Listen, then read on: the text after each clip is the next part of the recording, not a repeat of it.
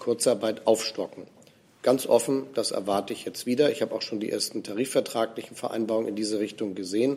Die Unternehmen haben, nachdem sie so sehr von uns entlastet worden sind, eigentlich die sozialpartnerschaftliche Verpflichtung, es genauso zu machen wie bei der Finanzkrise 2008-2009, nämlich eine Aufstockung zu ermöglichen, wenn sie dazu die Finanzkraft haben. Und das wird für die allermeisten möglich sein. Und für die, die es nicht möglich ist? Wir haben darüber hinaus ja die Sicherungssysteme, über die ich eben gesprochen habe. Aber ich finde, es geht ja auch darum, ob wir jetzt, nachdem wir so viel Leistung machen, die ja auch dazu führen, dass Unternehmen ihre Liquiditätsprobleme beseitigt bekommen, nicht auch erwarten dürfen, dass die Arbeitgeber und die Unternehmen auch einen Beitrag in dieser Krise leisten. Ich kann mir nicht vorstellen, dass äh, alle meinen, dass der Staat der Einzige ist, der was zu tun hat. Hier sind auch die Arbeitgeber gefordert und viele tun das ja auch. Liebe Kolleginnen und Kollegen, meine Damen und Herren, herzlich willkommen in der Bundespressekonferenz. Viele werden diese blaue Wand schon mal gesehen haben. Das ist ja quasi das Markenzeichen der Bundespressekonferenz. Und für all diejenigen, die uns zum ersten Mal sozusagen live erleben, ähm, wir sind eine nichtstaatliche, unabhängige Organisation, die es sich zur Aufgabe gemacht hat, Pressekonferenzen von öffentlichem Interesse durchzuführen.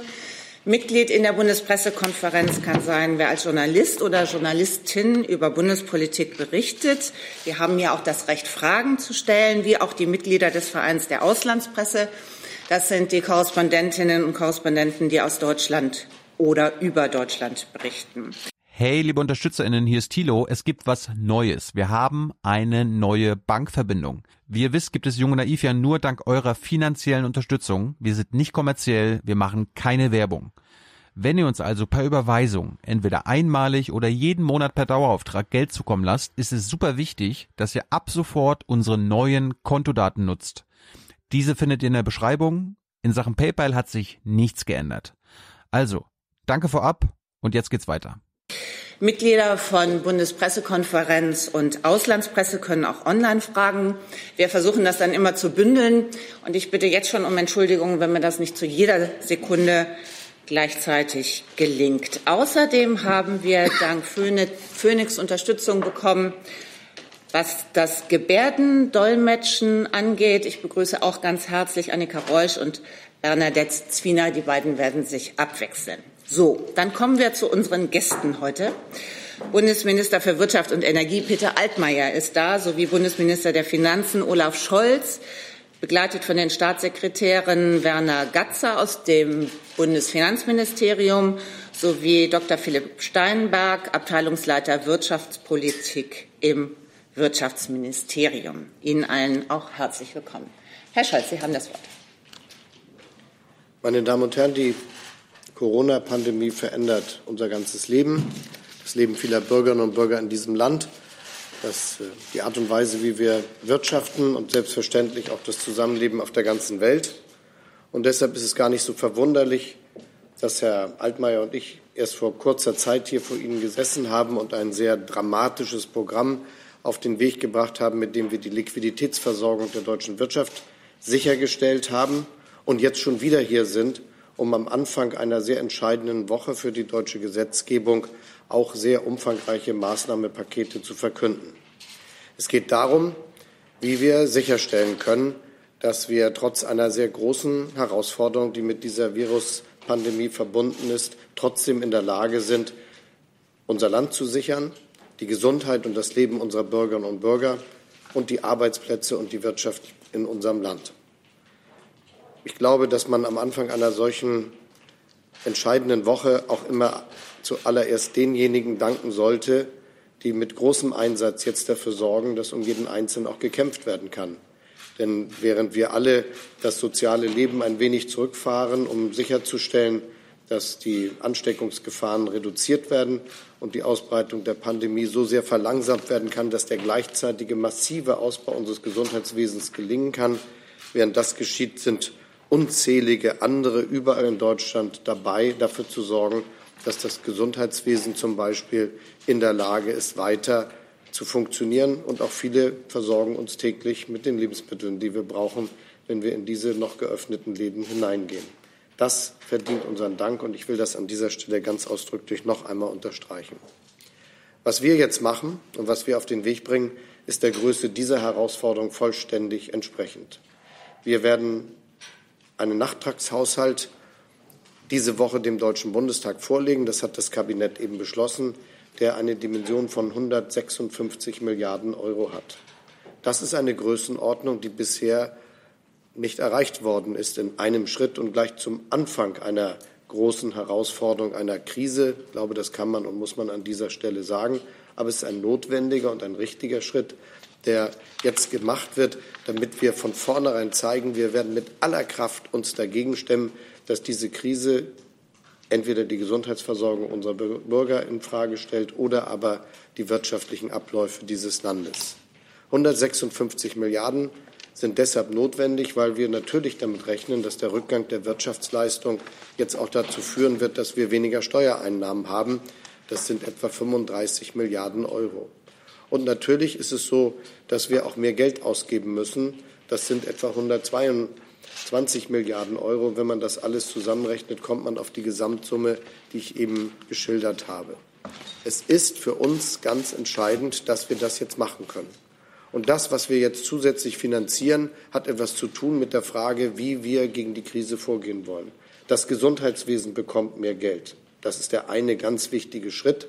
Das wird teilweise finanziert über die sozialen Sicherungssysteme, die Krankenversicherung zum Beispiel, aber eben auch unmittelbar aus dem Bundeshaushalt, damit die Krankenhäuser zum Beispiel jetzt dafür sorgen können, dass Kapazitäten frei werden. Und deshalb werden sie eine Zeit lang weniger Einnahmen haben, die wir ihnen ersetzen, damit die Krankenhäuser in der Lage sind, zum Beispiel ihre Kapazitäten auszubauen, damit genügend Intensivbetten zur Verfügung stehen, wenn die Zahl derjenigen, die eine solche Unterstützung brauchen, zunehmen wird. Wir haben uns vorgenommen, dass die Zahl der Intensivbetten in Deutschland, die heute schon 28.000 Betten umfasst, verdoppelt wird. Und das muss organisiert, finanziert und vorbereitet werden. Und alle müssen sich auf diese Aufgabe konzentrieren. Wir wollen dafür Sorge tragen, dass die Einkommensverluste unserer Bürgerinnen und Bürger äh, kompensiert werden oder so gering wie möglich sind. Das geschieht mit unseren ganz klassischen sozialen Sicherungssystemen. Also wer jetzt seinen Arbeitsplatz verliert, was für den einen oder anderen, glaube ich, gerade passiert ist, weil eine Beschäftigung, die noch nicht endgültig war, nicht endgültig geworden ist und, und, und. Wir lesen alle diese Berichte. Der kann sich auf unser Sicherungssystem verlassen. Aber wir öffnen auch die Grundsicherung für alle diejenigen, die jetzt in Einkommensnot geraten. Viele Selbstständige, Solo-Selbstständige Künstler, aber auch natürlich all diejenigen, die jetzt plötzlich weniger verdienen, die Arbeitnehmer sind und aufstockende Leistungen brauchen. Alles das ist eine Maßnahme, die wir jetzt möglich machen und die dazu beiträgt, dass Einkommenssicherung stattfindet. Das geschieht, indem wir zum Beispiel auf die Vermögensprüfung verzichten, was äh, ein ganz weitreichender Schritt ist und es unbürokratisch möglich macht, jetzt in großer Zahl dieses Angebot auch anzunehmen. Wir sorgen dafür, dass mit Kurzarbeit Arbeitsplätze gesichert werden können. Auch das kostet viele zusätzliche Milliarden. Und wir sorgen dafür, dass das Einkommen von Familien mit Kindern gesichert wird, indem der Kinderzuschlag, den es schon gibt, für Familien, die wenig verdienen, jetzt leichter zugänglich wird. Wer eben noch viel verdient hat, aber plötzlich weniger, kann den jetzt auch in Anspruch nehmen. Auch das sind zusätzliche Mittel, die wir einsetzen müssen. Und darüber hinaus sorgen wir dafür, dass die Familien, die überhaupt keine Betreuungsmöglichkeit gefunden haben und deshalb der Arbeit fernbleiben müssen, trotzdem Einkommenssicherheit genießen können im Rahmen des Infektionsschutzgesetzes. Alles Maßnahmen, die Geld kosten, aber erst mal sagen, die Bürgerinnen und Bürger und die Zukunft, die für sie wichtig ist, stehen im Mittelpunkt. Nächster großer Schritt, da wird Herr Minister Altmaier gleich noch etwas zu sagen, ist, dass wir eine Sicherungsmaßnahme ergriffen haben, neben den Liquiditätskrediten, die wir schon seit einer Woche auf den Weg gebracht haben, mit einem direkten Zuschuss für kleine Unternehmen. Der Zuschuss wird uns wahrscheinlich bis zu 50 Milliarden Euro kosten. Das ist sehr viel Geld, aber da geht es eben um eine unmittelbare Hilfe, damit niemandem jetzt die Puste ausgeht. Darüber hinaus haben wir uns entschlossen, dass wir ein Programm aus der Finanzkrise vor etwas über zehn Jahren jetzt wieder stark machen. Wir hatten damals einen Finanzmarktstabilisierungsfonds. Darum geht es heute nicht. Aber er existiert noch als rechtliche Einheit, der auch noch Tätigkeiten verrichtet. Und diesen wandeln wir jetzt um zu einem einen Wirtschaftsstandortstabilisierungsfonds gewissermaßen, der dazu beiträgt, dass die Arbeitsplätze und die Unternehmen gesichert werden können. Wir kümmern uns jetzt um die Realwirtschaft. Und dieser Fonds wird mit zusätzlichen 100 Milliarden Euro Kreditermächtigung ausgestattet und einem Kredit, einer, einer, einer Garantie für Kreditvergaben von 400 Milliarden Euro. Ziel ist es, dass die Unternehmen, um die es hier in dieser Frage geht, durch Eigenkapitalinstrumente unterstützt werden können. Das können Unternehmensanleihen sein, das können auch Aktien sein, die zum Beispiel erworben werden, damit jetzt die gegenwärtige Situation nicht dazu führt, dass gute Unternehmen mit unglaublich vielen Arbeitsplätzen und großer Bedeutung für unsere Volkswirtschaft nicht durch diese schwierige Zeit kommen. Das alles wird jetzt wieder aktiviert und trägt dazu bei, dass wir in Deutschland die Arbeitsplätze in diesem Land sichern können. Ein großes Paket mit sehr, sehr vielen Maßnahmen. Ich will noch mal eine Schlussbemerkung machen zu der Frage, warum das alles jetzt in diesem Umfang auf den Weg gebracht wird. Aus meiner Sicht müssen wir das machen, damit jeder weiß, wir werden alles tun, was notwendig ist, um Arbeitsplätze und Unternehmen und Beschäftigung und die Gesundheit zu verteidigen. Wir werden nicht zögern. Das ist das, was zuallererst notwendig ist. Und weil wir in den letzten Jahren gut gewirtschaftet haben, weil der Schuldenstand unseres Landes auf 60 Prozent gesunken ist, sind wir diejenigen, die das auch können. Und darum nutzen wir die Möglichkeiten, für die wir so sorgfältig in den letzten Jahren gearbeitet haben, auch jetzt in dieser Krise. Vielen Dank, Herr Scholz. Herr Altmaier, bitte. Ja, vielen Dank, äh, sehr geehrte Frau Welti, lieber Kollege Olaf Scholz, meine Damen und Herren. Äh, als wir vor zehn Tagen hier saßen, äh, um Ihnen unseren damaligen Schutzschirm vorzustellen, ähm, war die Welt aus Sicht der allermeisten noch eine andere.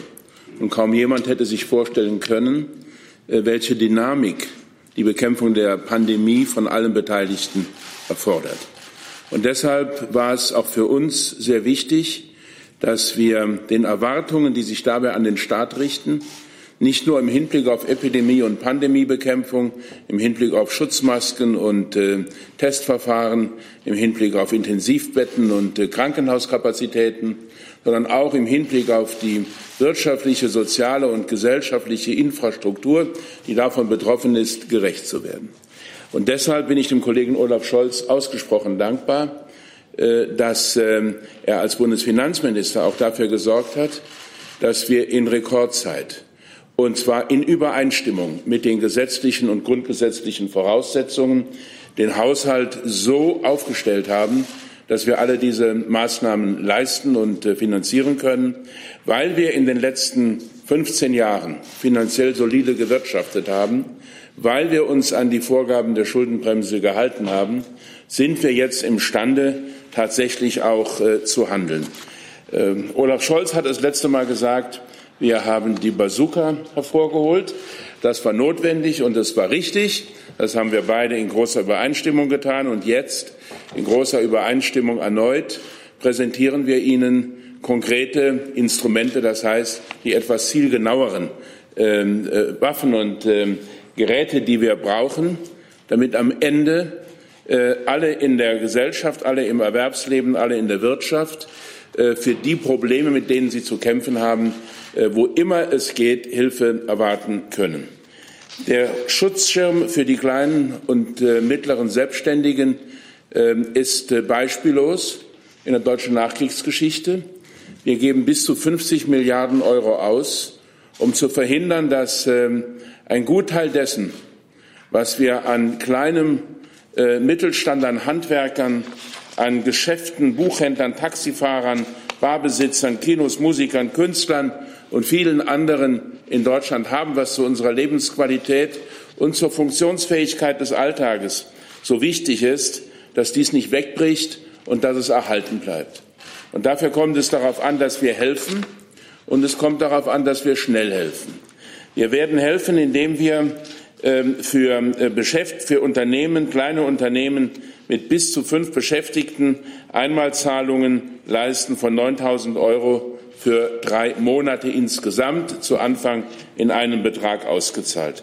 Für Unternehmen bis zu zehn Beschäftigten werden wir 15.000 Euro Einmalzahlung leisten, ebenfalls äh, für drei Monate. Und damit stellen wir sicher, dass laufende Verpflichtungen insbesondere aus Miet- und Pachtverträgen bedient werden können äh, und äh, dass diese Unternehmen nicht deshalb schließen müssen, weil sie keine Aufträge und keine Umsätze mehr haben. Natürlich haben wir auch festgelegt, was die Voraussetzungen sind, aber es geht uns darum, gemeinsam mit den Bundesländern dieses Hilfsprogramm so zu administrieren, dass die ersten Auszahlungen rasch stattfinden können. Ähm, die Mietverträge sehen meistens vor oder sehr oft vor, dass zum ersten eines Monats die Miete zu entrichten ist. Und mit dem heutigen Kabinettsbeschluss schaffen wir Klarheit und Sicherheit, dass die Vermieter, die Mieter, aber auch die Banken und Sparkassen die Gewissheit haben, dass diese Liquidität äh, gesichert äh, ist. Äh, wir werden mit den Ländern eine Bund-Länder-Vereinbarung schließen, um das im Einzelnen durchzuführen. Der zweite ganz wichtige Punkt und insofern hat Frau Welti die Bundespressekonferenz auch ein Stück Geschichte geschrieben. Ich kann mich erinnern, vor zehn Tagen wurde dem Finanzminister und dem Wirtschaftsminister die Frage gestellt, ob wir denn auch äh, Übernahmen von Unternehmen ausschließen äh, oder ob dies äh, im äh, Programm durchaus mit vorgesehen ist. Wir haben damals beide übereinstimmend gesagt, äh, wir legen es nicht darauf an, aber unser Land muss sich schützen können unser Land muss verhindern können, dass durch diese, ähm, durch diese unvorhergesehene und äh, auch unabsehbare Pandemie äh, die äh, wirtschaftlichen Strukturen nachhaltig und irreversibel geschädigt werden. Und deshalb haben wir den Wirtschaftsstabilisierungsfonds geschaffen. Das Bundesfinanzministerium mit seiner großen Expertise aufgrund der Banken- und Börsenkrise, als es um die Bankenstabilisierung ging, hat dabei eine besonders äh, wichtige Rolle gespielt.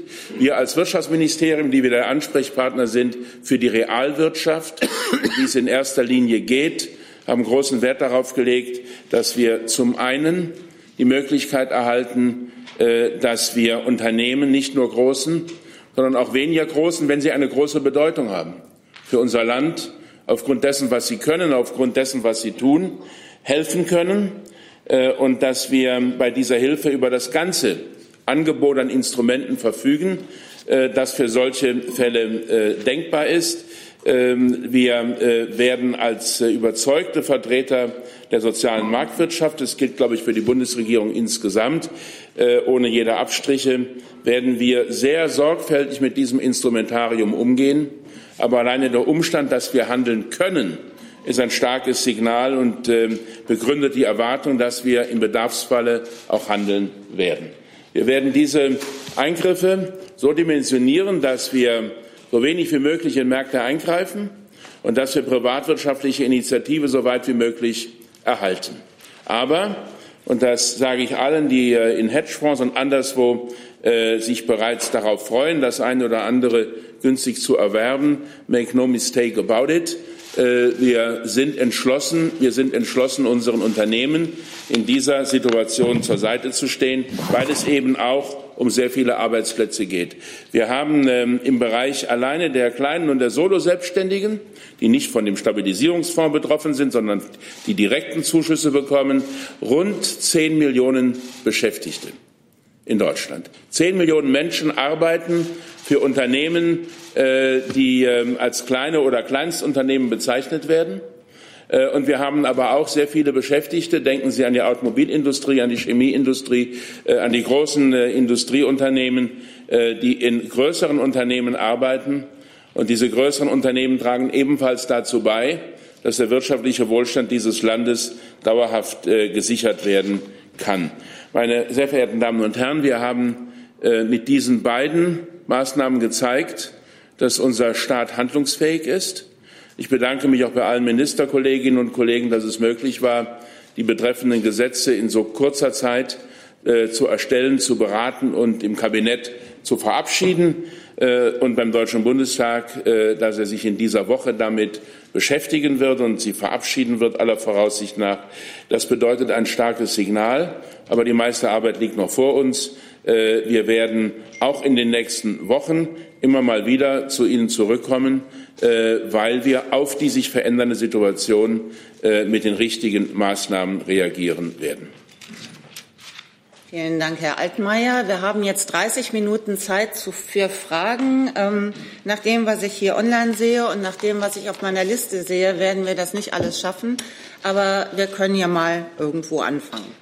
Herr Kollege, bitte, wenn Sie sich kurz vorstellen. Gerne. Äh, ja, Philipp Sandmann von RTL und NTV. Die erste Frage an Herrn Minister Altmaier. Ähm, das Thema der ähm, Mieten würde mich interessieren. Also kommt ja auch ein Gesetzentwurf aus Ihrem Ministerium der besagt, dass äh, Mieter von der Miete befreit werden könnten, äh, wenn sie glaubhaft versichern können, dass sie die Miete nicht mehr zahlen können. Vielleicht können Sie da einmal kurz darauf eingehen, wie dieser Entwurf aussieht, wie das konkret funktionieren soll. Ähm, und die zweite Frage an den Vizekanzler. Haben Sie bereits mit der Kanzlerin telefoniert aus ihrem Homeoffice? Wie geht's ihr und wie funktioniert das praktisch? Werden jetzt die Unterlagen vor die Haustür geliefert und ist sie schon mit einer Video Schalte versorgt, sozusagen von zu Hause. Die Frage, die Frage nach den Mieten ist sehr berechtigt. Allerdings muss ich zwei kleine Korrekturen äh, anbringen. Es geht zum einen nicht um ähm, einen Gesetzentwurf aus meinem Haus, sondern die Kollegin Lamprecht, die Bundesjustiz- und Verbraucherschutzministerin, hat diesen Gesetzentwurf vorgelegt. Und er sieht auch nicht vor, dass Mieten nicht mehr bezahlt werden müssen, sondern äh, er stellt klar, dass dann, wenn jemand aufgrund der Corona-Krise äh, mit seinen Mietzahlungen im Verzug ist, dass das keinen Kündigungsgrund darstellt. Und das ist eine wichtige Gewissheit äh, für die betroffenen Menschen. Zweitens äh, haben wir mit unserem mit unserem Sofortpaket für die kleinen Selbstständigen dafür Sorge getragen, dass in den meisten Fällen die Mieten und die Pachten, die fällig sind, beglichen werden können. Das ist auch ganz wichtig, weil ja oftmals auch die Eigentümer von Gewerbeimmobilien ebenfalls äh, kleine Selbstständige sind, die auf die Einnahmen angewiesen sind, um Bankkredite zu bedienen und Ähnliches. Äh, und äh, das wird ähm, dann so umgesetzt, dass es zügig geht. Ich appelliere dabei auch an die Banken und Sparkassen, die ja mit dem jetzigen Tag auch wissen, welche Regelungen wir getroffen haben, dass sie dies im Vorgriff dann, wo immer möglich, bereits berücksichtigen, wenn es um Kreditlinien und Kontokorrentkredite geht. Was Ihre Frage betrifft, die Kanzlerin ist Stand jetzt gesund. Sie sitzt nur im Homeoffice, wie das für viele ist, bei denen die Voraussetzungen dafür da sind, dass man erstmal sich in eine häusliche Selbstisolierung gewissermaßen begibt. Aber sie ist äh, aktiv. Wir haben heute mit ihr zusammen das Kabinett durchgeführt. Nicht mit Bild, aber wir kennen uns ja alle an der Stimme. Und ansonsten ist es so, dass auch Akten zugeliefert werden und äh, abtransportiert werden und alles so stattfindet, wie man sich das gut vorstellen soll. Was noch nicht geht, ist, dass wir alle irgendwo plötzlich mit einem Hologramm erscheinen. Wäre jetzt wahrscheinlich der technische Fortschritt, den wir gern schon hinter uns hätten. Auf diese Weise ist es jetzt so, dass die Kanzlerin mich gebeten hat, dass ich am Mittwoch zum Beispiel im Bundestag an ihrer Stelle spreche. Und äh, so geht das miteinander. Das kriegen wir schon hin. Ich glaube, dass das aber ein ganz wichtiger Hinweis ist. Das ist eine Infektion, die jeden von uns und jede von uns treffen kann. Wir sind als Menschen sehr verletzlich und äh, niemand ist davor geschützt. Und es wird wahrscheinlich in der Folge der Zeit öfter so sein, dass man der eine oder die andere Ministerin wenigstens in einer Quarantänesituation ist. Aber es wird auch welche geben, die tatsächlich die Infektion haben und dann eben genauso wie jeder andere Bürger und jede Bürgerin hoffen und alles dafür tun müssen, dass sie das dann auch gesundheitlich gut überstehen. Ich glaube, das gehört zu der Wirklichkeit dazu, die wir jetzt alle miteinander kennen müssen. Für mich ist das immer ein Hinweis darauf, dass wir gerade jetzt einen guten Anlass haben, in Solidarität diese schwierige Situation zu meistern. Die Frage von Malte Kreuzfeld von der Taz an Minister Scholz. Warum sind Leerverkäufe in Deutschland noch nicht verboten worden? Es gibt verschiedene Dinge, die man tun kann, wenn man aus der Betrachtung der Situation erkennt, dass es notwendig ist, zu intervenieren. Das machen die dafür zuständigen Aufsichtsbehörden. Aber es gehört auch zur Wirklichkeit dieser Maßnahmen dazu, dass über sie nie spekuliert wird, sondern sie eines Morgens da sind. Herr Rinke, bitte. Ja, danke. Ich habe zwei Fragen. Einmal an den Wirtschaftsminister. Es gibt ja, wenn man sich jetzt die Hilfspakete anguckt, ein kleines Delta zwischen Hilfen für Firmen mit bis zu zehn Beschäftigten und ab 249 Beschäftigten. Was passiert mit den Firmen, die dazwischen sind? Vielleicht können Sie das noch mal erläutern. Gibt es für die neben den Krediten, die die aufnehmen können, Zusatzangebote? Und eine Frage an den Finanzminister. Die Bundesbank hat von einer ausgeprägten Rezession gesprochen. Vielleicht können Sie uns Ihre Einschätzung geben, was Sie erwarten. Stehen wir vor einer ausgeprägten Rezession? Willst du anfangen? Ja, Also, also erst einmal die Frage äh, nach der Schutzlücke. Nein, es gibt explizit keine. Ähm, wir haben bei den ähm, Betrieben und Unternehmen äh, ab äh, elf bis ähm, dann zur, Grenze des Mittelstandes 250 Beschäftigten haben wir, haben wir keine Lücke, weil es eben die Möglichkeit gibt, Garantien, Kreditlinien in Anspruch zu nehmen äh, diese Möglichkeit wird auch von den Unternehmen in großer Zahl genutzt werden. Äh, wir haben das Zuschussprogramm für die Soloselbstständigen natürlich auch deshalb gemacht, weil die oftmals Zugang zu solchen Krediten nicht haben. Und deshalb gab es dort die entsprechende Lücke, die wir jetzt geschlossen haben. Äh, und das, was wir machen mit dem Wirtschaftsstabilisierungsfonds, das hat ähm, das äh, ist ja ebenfalls kein verlorener Zuschuss, sondern das wird äh, in der Folge äh, durch Kreditlinien, durch den Erwerb von Anteilen, durch die Übernahme von Unternehmen, gegebenenfalls zeitlich befristet, geschehen. Insofern ist die Philosophie eine sehr durchgehende und sie wird auch im Übrigen von allen Wirtschaftsverbänden einhellig begrüßt. Ein Satz noch zum Wirtschaftsstabilisierungsfonds. Da freuen sich jetzt alle über die Kraft der Bundesrepublik Deutschland, auch in der Wirtschaft. Also die ganzen Staatsverächter, die es ja in der Zwischenzeit immer mal wieder gibt, die stellen jetzt schon fest, ganz gut, dass der da ist, wenn ich das mal so sagen darf. Der kann jetzt dazu beitragen, dass die wirtschaftliche Entwicklung in unserem Land stabilisiert wird. Aber tatsächlich geht es hier darum, dass wir gewissermaßen Eigenkapital zur Verfügung stellen. Das ist das Instrument.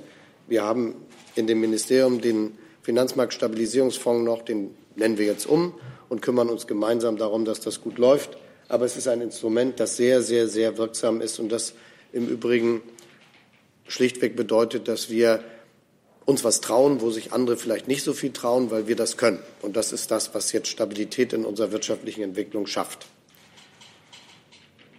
Zur Frage Rückgang der Wirtschaftsleistung, da muss man von ausgehen. Also ein mulmiges Gefühl, muss man haben, was die Pandemie betrifft. Und äh, man kann ganz sicher sein, da muss man nicht spekulieren, dass wir einen Rückgang der Wirtschaftsleistung haben werden. Das merkt jeder, der auf die Straßen guckt, wo sich der Verkehr reduziert hat und alle anderen Dinge nicht mehr stattfinden, die wir so gewohnt sind. Wie groß das sein wird, kann man seriös nicht schätzen. Wir haben deshalb uns angeschaut, was alle anderen schätzen und auch selbst gerechnet und dann eine Entscheidung getroffen, dass wir von einem doch erheblichen Rückgang ausgehen, wie in der letzten Finanzkrise auch war, und sind deshalb bei etwa fünf Prozent angekommen und haben gesagt, das bedeutet Steuerausfälle von etwa 35 Milliarden Euro. Wenn ich, dann noch, wenn ich dann noch ein Wort ergänzen darf, äh, das äh, war notwendig, äh, um die Schuldenbremse richtig anzuwenden und dem Bundestag den Nachtragshaushalt vorzulegen. Aber es ersetzt natürlich nicht die Konjunkturprognosen, die wir Ihnen mehrfach im Jahr gemeinsam in Abstimmung mit dem BMF und den anderen Ressorts vorlegen. Die ist vorgesehen als Frühjahrsprognose für Ende des Monats April. Ich glaube, dass wir vielleicht schon etwas vorher bessere, äh, bessere Möglichkeiten haben, Klarheit zu gewinnen. Da werden wir Sie zeitnah informieren. Ich werde morgen auch äh, mit den führenden Ökonomen und Vertretern der Wirtschaftsforschungsinstitute mich in einer Telefonschaltkonferenz austauschen, äh, weil es, glaube ich, wichtig ist, dass wir jede Hektik vermeiden, aber trotzdem immer ein realistisches Bild der Lage haben. Ich teile die Auffassung von Olaf Scholz ausdrücklich. Äh, wir werden einen Rückgang der Wirtschaftsleistung erwarten und er wird mindestens so hoch sein wie in der Banken- und äh, Börsenkrise 2008, 2009. Frau Buschow. Ja, Corinna Buschow, EPD. Äh, zwei Fragen. Eine ist einfach eine kleine Nachfrage. Ich habe es jetzt so schnell äh, nicht finden können. Können Sie vielleicht mal anschaulich machen, die Regelung für Solo-Selbstständige und Kleinstunternehmen? Wie viel wird denn jetzt im Moment konkret Können Sie bitte etwas lauter? Etwas lauter. Können Sie vielleicht mal konkret sagen, die Regelung für Solo-Selbstständige? Wie viel hätte jetzt im Moment ein Schauspieler oder Musiker, der nicht auftreten kann, niemanden aber weiter beschäftigt, außer sich selbst? Wie viel würde der im Moment bekommen? Und die zweite Frage, es gab äh, vor dem Wochenende die Träger der freien Wohlfahrtspflege, die sich Sorgen gemacht haben um ihre Einrichtungen, Kitas zum Beispiel, die nicht in staatlicher Hand sind, die im Moment auch Mieten, Personal zahlen müssen. Fallen die unter diese Regelung? Gibt es für die Extrahilfen oder müssen die sehen? Das fragt im Übrigen auch Alexander Riedel von der KNA. Werden die freien Wohlfahrtsverbände vom Corona-Schutzschirm erfasst und in, wenn ja, in welcher Form? Ja, also erst einmal, äh, was die Zahlen angeht, äh, wir haben ungefähr eine Million Unternehmen, äh, drei Millionen Unternehmen in diesem Bereich. Äh, und die Zahl der Beschäftigten kann man naturgemäß nur schätzen, aber es sind bis zu zehn Millionen Arbeitsplätze, die von diesen kleinen Unternehmen geschaffen und vorgehalten werden. Das heißt, es handelt sich um gut ein Drittel ähm, um, um ein, es handelt sich um gut ein Viertel der deutschen Beschäftigten in Deutschland. Ähm, deshalb ist es richtig, dass wir dort die Hilfen äh, anbieten. Diese äh, kleinen Unternehmen äh, haben ähm, die Möglichkeit, äh, diese direkten Zuschüsse zu bekommen. Ich habe das schon gesagt, weil sie oftmals den Zugang zu Krediten nicht haben. Das, was wir hier gemacht haben, ähm, gilt zum Teil auch für Unternehmen, die in der Wohlfahrtspflege tätig sind, ähm, wenn sie die Voraussetzungen erfüllen. Äh, die Frage, die darüber hinaus sich in, äh, an Bildungseinrichtungen und viele andere richtet, war heute Morgen Gegenstand im Kabinett. Der Kollege Hubertus Heil kümmert sich darum und der wird Ihnen dazu auch die Einzelheiten darstellen können. Das kann ich aber auch machen, um es ganz einfach zu sagen. Wir haben neben dem Zuschussprogramm vor allem für Mieten für kleine Unternehmen, das diese 50 Milliarden umfasst.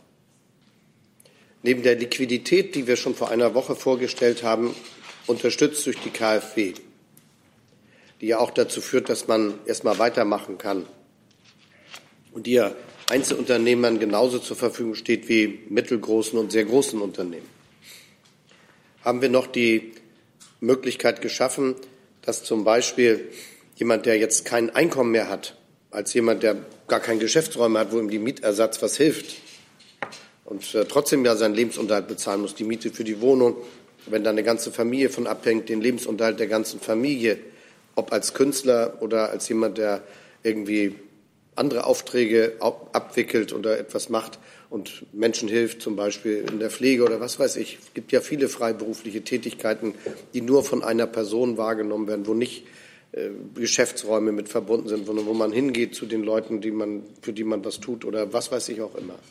Für diese haben wir jetzt die Grundsicherung geöffnet. Die ist sowieso offen für die, aber damit es besonders einfach ist und niemand praktisch sich zurückhält, ist damit jetzt verbunden, dass wir gesagt haben, es findet keine Vermögensprüfung statt.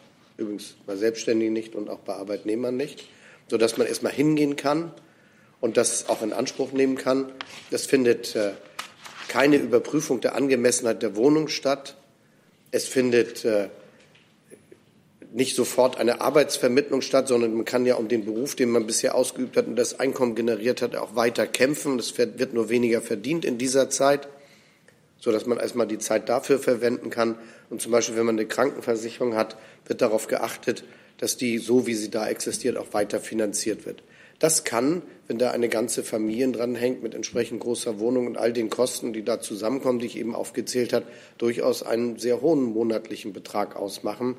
Was weiß ich, hängt ja jetzt von der Wohnung, vom Ort ab, vierköpfige Familie, aber kommt im Regelfall bei sowas über 2000 Euro. Das ist ja doch ein ganz stabiles System, das wir in der Regel haben.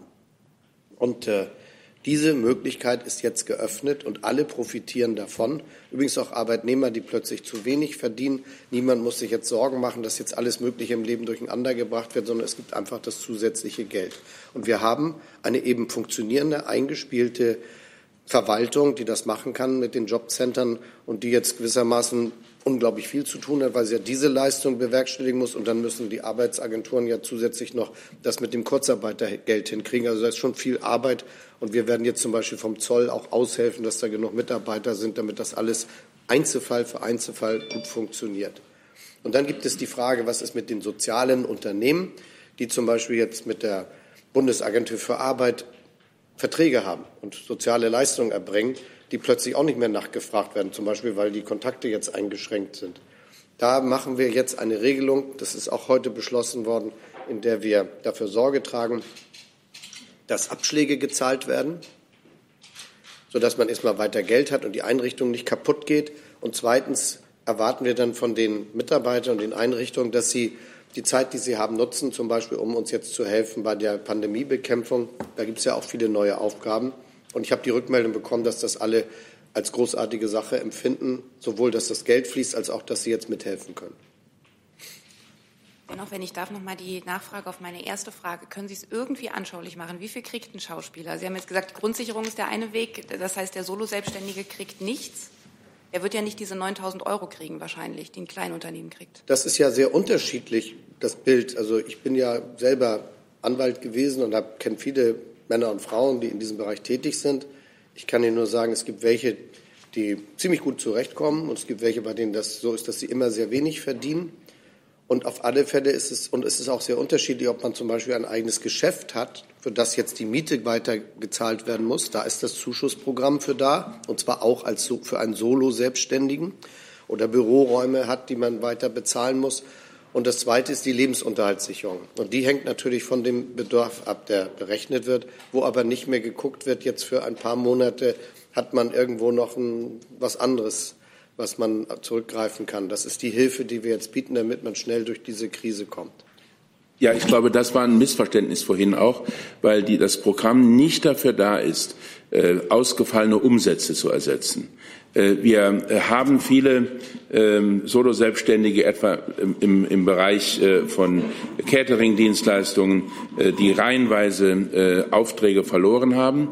Ähm, das kann der Staat nicht ersetzen, genauso wenig wie in anderen Bereichen, Automobilindustrie oder anderswo, sondern es geht, so wie es der Kollege Scholz gesagt hat, zum einen darüber, dass die persönliche Lebensführung weiterhin möglich ist, dafür der Zugang zur Grundsicherung, unbürokratisch und ohne Vermögensprüfung und zum anderen, dass das Unternehmen nicht vom Markt verschwindet äh, und das ermöglichen wir dadurch, dass laufende Betriebsausgaben äh, für Miete, Pacht und anderes äh, geleistet werden können.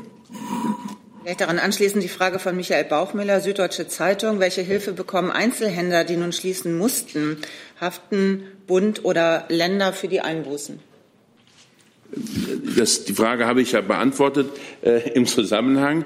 Die Einzelhändler bekommen selbstverständlich die Hilfen, die vorgesehen sind in den Paketen, die wir präsentiert haben, je nachdem, ob es sich um kleine Selbstständige oder um größere Unternehmen handelt, äh, sind die unterschiedlichen Angebote einschlägig. Ähm, aber noch einmal, äh, wir äh, können Umsatzausfälle nicht äh, ersetzen. Das gibt es auch in keinem anderen Land. Was wir tun können, ist, dass die Beschäftigten nicht ins Bodenlose fallen. Deshalb der erleichterte Zugang zur Kurzarbeit. Und wir können ermöglichen, dass die äh, Unternehmer selbst ihre persönliche Existenz nicht verlieren und dass sie ihr Unternehmen, ihr Geschäft behalten können. Das ist mit diesen Maßnahmen möglich und das ist genau der Zweck dieser Pakete, die wir vorgelegt haben. Frau Wefers. Ich habe eine Frage zu dem Stabilisierungsfonds, Herr Altmaier. Sie haben ja die Hedgefonds gewarnt, dass sie jetzt nicht spekulieren sollen gegen deutsche Unternehmen und äh, der Staat bereitsteht, da reinzugehen. Wie ist das denn praktisch vorstellbar? Ähm, wer das Gefühl hat, dass gegen das Unternehmen spekuliert wird, wo muss er sich melden? Wer tritt dann ein oder wie ist das geplant? Also der Finanzminister hat etwas, ähm, also er sagt, er sagt regelmäßig viele richtige Sachen, aber das war besonders richtig. Es gibt Dinge, die, ähm, äh, die man nicht öffentlich vorher ankündigt, sondern äh, die man einfach tut, wenn sie notwendig sind. Und selbstverständlich äh, beobachten wir nicht nur die Märkte sehr genau, sondern wir sind auch in Kontakt mit Unternehmen, die betroffen sind. Und ähm, dieser Austausch, den die Bundesregierung übrigens gemeinsam dann durchführt und ähm, was ähm, für uns alle auf beiden Seiten ganz notwendig ist, gibt uns ein ziemlich genaues Bild darüber, was geschieht und äh, wo es äh, Not tut. Äh, aber das äh, tun wir in dem dafür vorgesehenen Gremium. Wir haben einen Ausschuss im Übrigen gebildet in der Bundesregierung, wo die Staatssekretärs aller betroffenen Ressorts gleichberechtigt äh, mit und zusammenwirken. Äh, und dann entscheiden wir gemeinsam auch über die notwendigen angemessenen Maßnahmen. Herr Hönig? Herr Hönig? Also, ähm, sorry, ähm, Herr Altmaier, ähm, die äh, Lage ist ja jetzt in vielen Branchen sehr dramatisch. Wenn man mit Unternehmen spricht, die sagen, die äh, Gelder müssen jetzt so schnell wie möglich ankommen. Sie haben gesagt, äh, das soll jetzt zeitnah passieren. Äh, also deswegen nochmal konkret die Frage, wann können die Unternehmen jetzt mit dem Geld rechnen? Ende März, Anfang April? Die zweite Frage nochmal zu dem äh, KfW-Programm. Da haben Sie jetzt die, ähm, das, das Haftungsrisiko von 80 auf 90 Prozent erhöht. Ähm, jetzt sagt zum Beispiel der Deutsche Industrie- und Handelskammertag, dass das reicht nicht aus, weil viele Firmen nicht kreditwürdig sind. Das müsse auf 100 Prozent erhöht werden.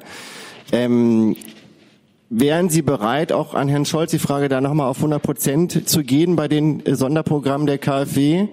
Ähm, für wie, wie wahrscheinlich halten Sie das, dass Sie da nochmal nachlegen müssen? Danke. Ich kann Ihre Frage beantworten. Wir haben bis jetzt verhandelt mit der EU-Kommission, dass wir für die kleinen und mittelgroßen Unternehmen eine 90-Prozent-Garantie übernehmen können über die KfW, wenn die Kredite von den Hausbanken ausgereicht werden, also den Partnern, mit denen die Unternehmen sowieso zusammenarbeiten. Das ist ein ganz großes Verhandlungsergebnis, wenn ich das so sagen darf, weil das äh, keineswegs sicher war, dass wir das auf diese Größenordnung hochkriegen. Deshalb bin ich sehr dafür, dass alle das jetzt mal als Erfolg verbuchen und sagen, auf der Basis kann man das auch hinbekommen, weil das unser kompletter rechtlicher Rahmen ist, den wir zu 100, ich sage jetzt mal zu 150 Prozent ausgeschöpft haben. Und das hat sehr viel Kraft und sehr viel Mühe gekostet. Die Programme sind jetzt alle wirksam seit heute. Das kann alles gemacht werden in Zusammenarbeit mit der KfW und den jeweiligen Banken, die bisher auch schon diese Unternehmen betreuen, bei denen sie ihr Konto haben, bei denen sie Kredite aufnehmen und ähnliches. Das ist, glaube ich, das, was jetzt erreicht worden ist. Ich bin ganz sicher, dass die Banken in Deutschland ihre Kunden jetzt auch nicht fallen lassen wollen und dass sie die Geschäftsbeziehungen mit denen nicht nur dann fortsetzen, wenn der Staat zu 100 Prozent alle Risiken übernimmt. Für uns hat das im Übrigen die Folge, dass wir eine ganz unbürokratische, bürgernahe, auch für die einzelnen Unternehmen sehr gute Lösung haben. Denn die müssen sich an den wenden, den sie kennen. Ihr Unternehmen, ihre Bank. Und diese Bank wickelt das rückwärts mit der KfW im Hintergrund ab. Die müssen jetzt nicht rausfinden, wo sie anrufen müssen und welche Institution das ist, sondern jemand, der sie schon kennt, der ihre Geschäftshistorie kennt, der weiß, wie sie so aufgestellt sind, der kann diese Entscheidung treffen und bei dem sie ja wahrscheinlich auch schon Konten haben. Und das ist, glaube ich, der Grund, warum es dann schnell funktioniert, denn wir haben auch mit der KfW vereinbart, dass sie quasi die Prüfung der Bank vor Ort übernimmt. Also nicht nochmal selber guckt, ob das alles richtig ist, sondern dafür sorgt, dass das dann quasi als Entscheidungsergebnis berücksichtigt wird, sodass dann die Kreditvergabe ganz, ganz schnell erfolgt. Denn die Leute wollen jetzt sofort eine Zusage haben. Und wenn es nach mir geht, geht das in ein, zwei Tagen, dass die Bank sagt, Geld wird fließen, alles gut, mach weiter. So, und der an mich gerichtete Teil der Frage, wann ist das Geld äh, vor Ort? Da muss man zwei Dinge unterscheiden. Das eine ist, wann es sozusagen physisch dorthin transportiert werden kann. Äh, der Bundesfinanzminister hat heute den Nachtragshaushalt vorgelegt, wo das Geld bereitgestellt wird. Dieser Nachtragshaushalt wird, äh, wenn ähm, die Dinge so äh, ablaufen, wie wir sie erwarten, in dieser Woche vom Deutschen Bundestag beschlossen werden. Ähm, das bedeutet, dass das Geld physisch sozusagen äh, in den Bundesländern äh, ankommen kann Anfang nächster Woche. Es ist aber auch so, dass es nicht so lange dauern muss, bis erste Hilfsmaßnahmen greifen. Denn mit dem heutigen Tag wissen nicht nur die Bundesländer, sondern eben auch die Sparkassen und die Banken, dass diese Hilfen geleistet werden. Äh, und das wird, wenn es um die Frage geht, ob die Daueraufträge für Mietzahlungen am Ende des Monats äh, bedient werden oder nicht, eine wichtige Rolle spielen. Und deshalb legen wir auch großen Wert darauf, dass die Dinge umgesetzt werden. Wir haben ja bei all dem, was wir tun, immer wieder die Frage, ist es denn praktikabel in der Praxis? Und das letzte Mal vor zehn Tagen, da haben wir Ihnen sehr stolz unsere Maßnahmen im Bereich der Steuerstundung vorgestellt, die heute gar nicht mehr erwähnt wurden, aber von großer Bedeutung sind. Äh, am Montag darauf bekam ich aufgeregte Anrufe von Bundestagsabgeordneten, dass bei ihnen die Finanzämter im Wahlkreis munter weiter die Steuervorauszahlungen abbuchen würden. Äh, das alles hing damit zusammen, dass ähm, das, was wir freitags verkündet hatten, noch nicht bis vor Ort überall durchgedrungen war. Inzwischen hat der Bundesfinanzminister dafür gesorgt, dass es ein äh, Rundschreiben gegeben hat, auch an die Finanzbehörden. Ähm, die KfW, die die Kreditprogramme administriert, hat ein Rundschreiben am letzten Mittwoch äh, an die Banken äh, verschickt, die die Hausbanken der Unternehmen sind. Und so implementieren wir Schritt für Schritt ähm, das, was wir zusagen. Natürlich gibt es bisweilen auch Reibungen und Probleme, aber wenn ich mir ansehe, wie schwerfällig manchmal die Umsetzung solcher Maßnahmen ist und wie schnell es im konkreten Fall vorangeht, äh, dann ist es ein großer Ansporn, äh, dass wir in unseren Bemühungen nicht nachlassen, möglichst schnell und umfassend die zugesagte Unterstützung wirksam werden zu lassen. Liebe Hörer, hier sind Thilo und Tyler. Jung und Naiv gibt es ja nur durch eure Unterstützung. Hier gibt es keine Werbung, höchstens für uns selbst. Aber wie ihr uns unterstützen könnt oder sogar Produzenten werdet, erfahrt ihr in der Podcast-Beschreibung. Zum Beispiel per PayPal oder Überweisung. Und jetzt geht's weiter. Herr Jung. Achso, Entschuldigung. Herr Scholz, äh, eine Frage zum Kurzarbeitergeld. Sie sagten ja zu Beginn, dass Sie wegfallende Einkommen kompensieren wollen. Nun sind ja 60 Prozent keine Kompensation. Warum wird das Kurzarbeitergeld nicht erhöht? Zum Beispiel auf 80 Prozent oder wie in Frankreich äh, mit vollem Lohnausgleich. Und Herr Altmaier, Sie hatten auf die Bankenkrise, Finanzkrise 2008, hingewiesen. Da hat man sich ja hingestellt und den Leuten versichert, ihre Einlagen sind sicher. Warum stellen Sie sich denn jetzt hier nicht hin und sagen den Leuten, ihre Löhne sind sicher? Das Kurzarbeitergeld habe ich ja als Arbeitsminister vor etwas über zehn Jahren in der damaligen Finanzkrise, so wie das jetzt ist, Stück für Stück etabliert. Damals gab es viele Skeptiker, ob das eigentlich ein wirksames Instrument sei. Diese Skepsis ist verflogen. Mittlerweile werden wir weltweit dafür gelobt, dass wir das damals so gemacht haben. Das hat etwa fünf Milliarden Euro in der gesamten Krise gekostet und hat unglaublich viele Arbeitsplätze gesichert. Weil die anders losging, sind wir zur Frage 100 Prozent Erstattung der Sozialversicherungsbeitragsbelastung erst im Laufe der Zeit gekommen. Und in diesem Zusammenhang ist es dann damals aber von den Arbeitgebern überall in Deutschland zugesagt worden, dass sie die Lohnkosten ihrer Arbeitnehmer, also die Löhne ihrer Arbeitnehmer, die reduziert sind durch die Kurzarbeit, aufstocken. Ganz offen, das erwarte ich jetzt wieder. Ich habe auch schon die ersten tarifvertraglichen Vereinbarungen in diese Richtung gesehen. Die Unternehmen haben, nachdem sie so sehr von uns entlastet worden sind, eigentlich die sozialpartnerschaftliche Verpflichtung, es genauso zu machen wie bei der Finanzkrise 2008-2009, nämlich eine Aufstockung zu ermöglichen, wenn sie dazu die Finanzkraft haben. Und das wird für die allermeisten möglich sein. Und für die, die es nicht möglich ist?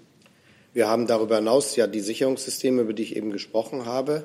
Aber ich finde, es geht ja auch darum, ob wir jetzt, nachdem wir so viel Leistung machen, die ja auch dazu führen, dass Unternehmen ihre Liquiditätsprobleme beseitigt bekommen, nicht auch erwarten dürfen, dass die Arbeitgeber und die Unternehmen auch einen Beitrag in dieser Krise leisten. Ich kann mir nicht vorstellen, dass äh, alle meinen, dass der Staat der Einzige ist, der was zu tun hat. Hier sind auch die Arbeitgeber gefordert und viele tun das ja auch. Ja, ich äh, schließe da an. Ich glaube auch, dass äh, es für sehr, sehr viele nicht bei den äh, 60 Prozent auf Dauer bleiben wird. Äh, die eine Möglichkeit besteht darin, dass einzelne Arbeitgeber auch im Rahmen von Tarifvereinbarungen ähm, für eine Aufstockung sorgen.